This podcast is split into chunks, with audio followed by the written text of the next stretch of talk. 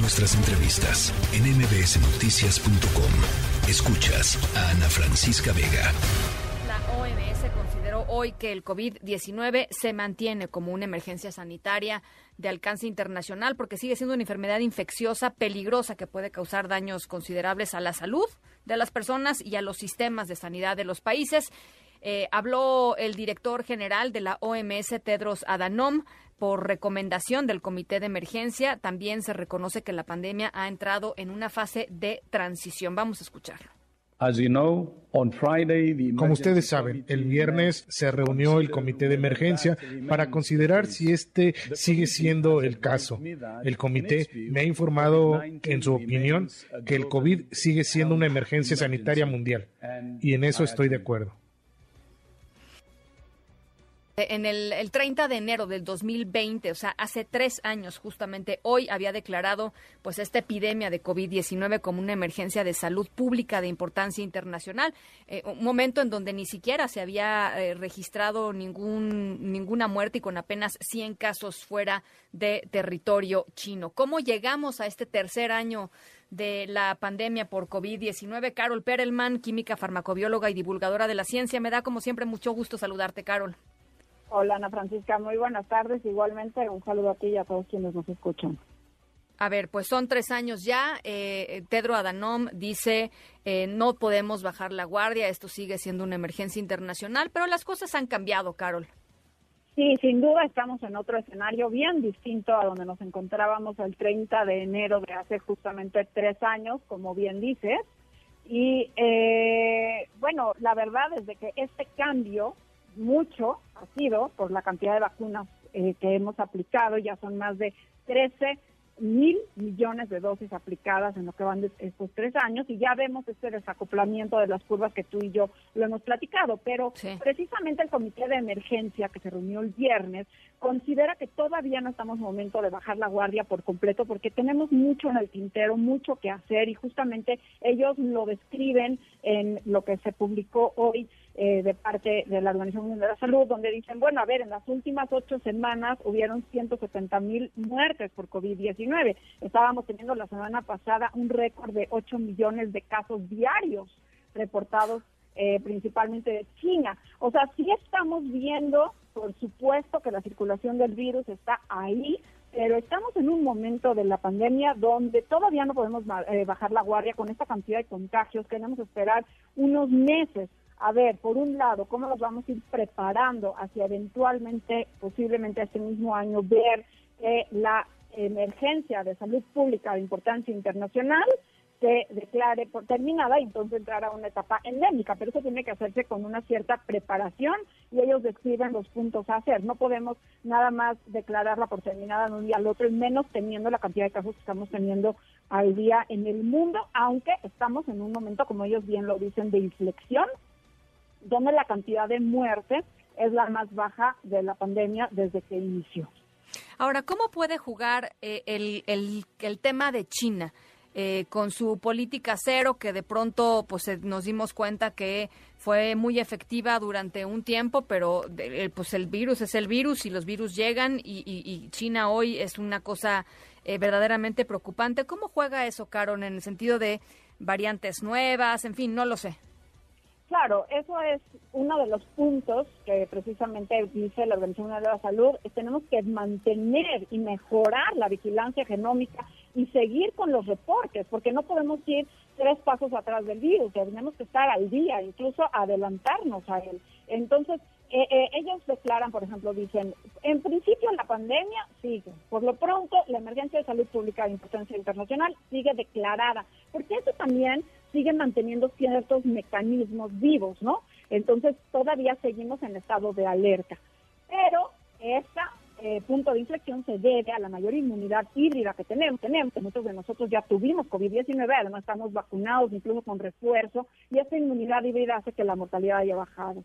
Ahora, la cobertura de vacunación, como lo dice Pedro Sadano, debiera de ser 100% en personas de alto riesgo, y a pesar de que se han dado las 13 mil millones de dosis de vacuna, solamente 89% de los trabajadores de la salud y 81% de los mayores de 60 años tienen sus dosis iniciales, o sea que falta todavía. Entonces ellos piden seguir vacunando porque hemos visto cómo la efectividad de las vacunas hace que veamos menos eh, gravedad, menos saturación hospitalaria y también menos casos. Ahora también lo de la vigilancia es muy importante. Estamos viendo tantos casos en China a la vez. Sabemos que entre más casos, entre más contagios, aumenta la probabilidad de tener variantes, aunque ahorita las variantes que están circulando en China son variantes que ya circularon por el resto del mundo, no son variantes nuevas, pero bueno, por supuesto que eso nos abre la posibilidad de tener nuevas variantes y lo que no queremos, Ana Francisca, es tener un evento estilo lo que nos sucedió con Omicron, que vino a cambiarnos la jugada, ¿no? Entonces tenemos que estar vigilantes y por eso no es momento ahorita que estamos en la cúspide en México de la sexta ola, pero viendo lo que está ocurriendo en China es una ola importante para el mundo, para estar todavía atentos y ver en unos meses cómo se va desarrollando. También pide la Organización Mundial de la Salud seguir con diagnósticos, seguir haciendo pruebas, seguir aplicando las vacunas y seguir eh, con el acceso a los tratamientos. Es importante, hay lugares, hay, donde no han llegado los tratamientos, incluso podemos hablar de nuestro país donde tenemos antivirales como el Paxlovid y no son de amplia distribución, el acceso no es tan sencillo.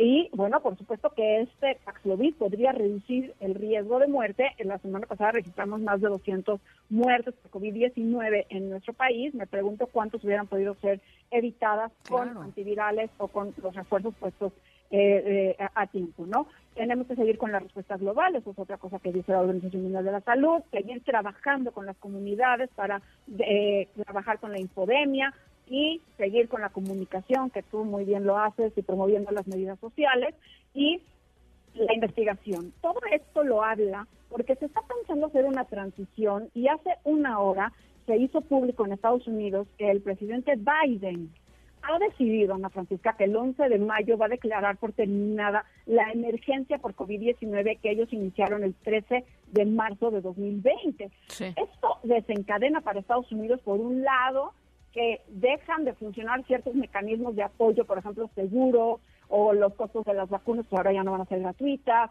el acceso a pruebas, todo eso cambia el panorama que estamos acostumbrados a ver de lo que estaba sucediendo en Estados Unidos, eh, pero esto es una transición, o sea, Biden está diciendo en tres meses, en mayo, más, más de tres meses, ¿no? En mayo, el 11 de mayo, vamos a dejar de tener la emergencia por COVID-19, se va a declarar por terminada, pero eso tiene implicaciones más allá de nada más decir, ah, bueno, ya no estamos en pandemia, porque Ana Francisca, como lo hemos repetido varias veces tú y yo, el declarar terminada una pandemia no, cambia la severidad de COVID-19.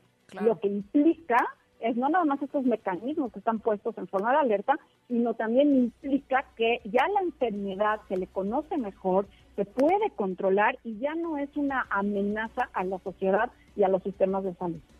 Ahora, yo, yo finalmente quisiera platicar rápido eh, contigo, Carol, sobre el tema del COVID largo, porque conforme vamos cumpliendo años de eh, aniversarios, digamos, de, de, de inicio de la pandemia, también nos vamos dando cuenta pues de la gravedad que en algunas personas deja el COVID y de la importancia de poder ser diagnosticados y de poder ser detectados. Yo en México no conozco ninguna cifra de personas que puedan estar afectadas por COVID-19, eh, de COVID largo. Sí hay en otros países cifras de, de personas con COVID largo y son muchísimas, Carol. Me imagino que en México también deben ser muchísimas personas. Pues sí, hay estimaciones eh, que se habla de que el 10% de las personas que sobreviven COVID-19 quedan con alguna secuela y definamos que es el long COVID, que es signos y síntomas que persisten o aparecen a tres meses de haber tenido COVID-19. Y entonces, bueno, muchos quienes nos están escuchando quizás siguen con la pérdida del olfato o algún dolor en articulaciones o con esto que le dicen el brain fog, ¿no? Esta mente eh, nublada o bueno, algunas otras eh, signos y síntomas que hemos mencionado son más de 200 los que se han descrito, pero lo que preocupa es que muchos de ellos son discapacitantes. Muchos de ellos hacen que las personas no puedan regresar a su trabajo, a su cotidianidad, a su colegio, porque también afecta a los niños y a los adolescentes. Entonces, bueno, por supuesto que tenemos mucha tarea de investigación, mucho por entender además de haber tenido COVID-19, ¿qué otros factores de riesgo pueden hacer que una persona desarrolle long COVID?